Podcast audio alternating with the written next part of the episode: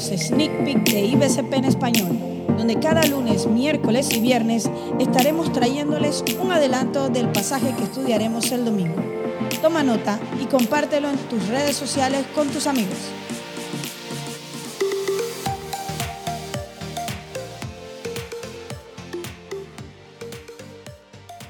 Bienvenidos al sneak peek de Mateo capítulo 7, versículo 3 al 14.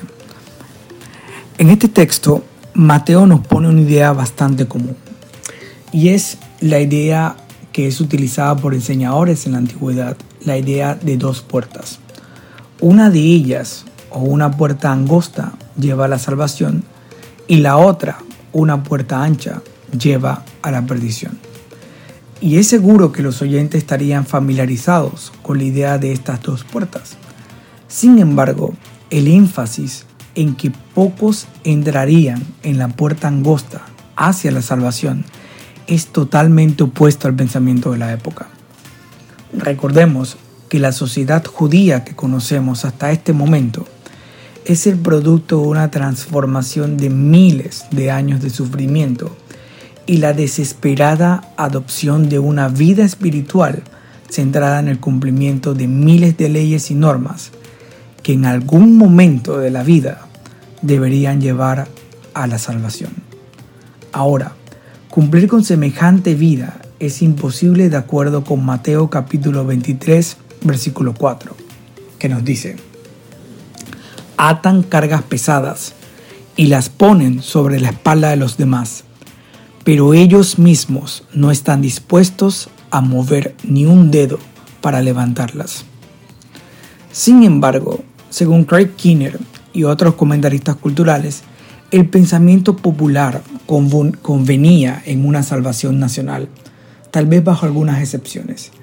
Al parecer, dicho pensamiento se fundamenta en los textos del capítulo 9 de Zacarías, de tal manera que muchos descansaban en esta salvación nacional, de manera que su fe formaba parte de su identidad nacional más allá de ser una creencia personal.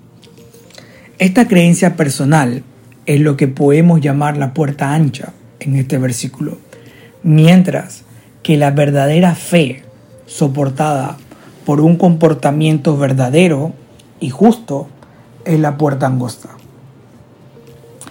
Para nosotros, al igual que como para ellos, creer es un acto simple.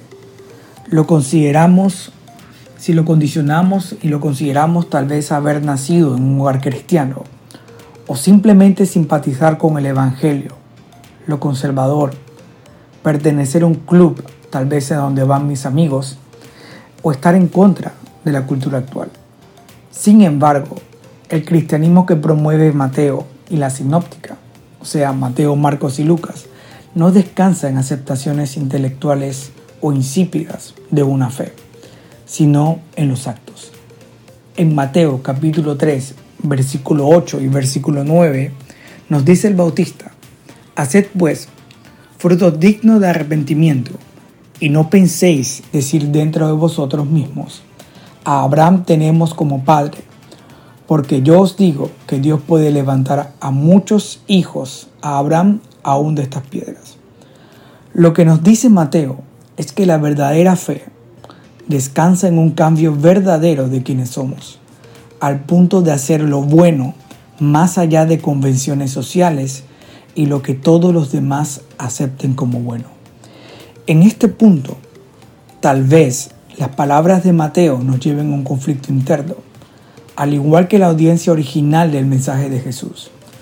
Tal vez nos acosen preguntas como ¿seré salvo? o ¿he dado suficientes frutos que compruebe mi salvación? Pero dicho conflicto puede ser el inicio de una verdadera conversión o llevarnos a agradecer a Dios por la inmensa salvación que nos dio, tan imposible como pasar por una puerta totalmente angosta.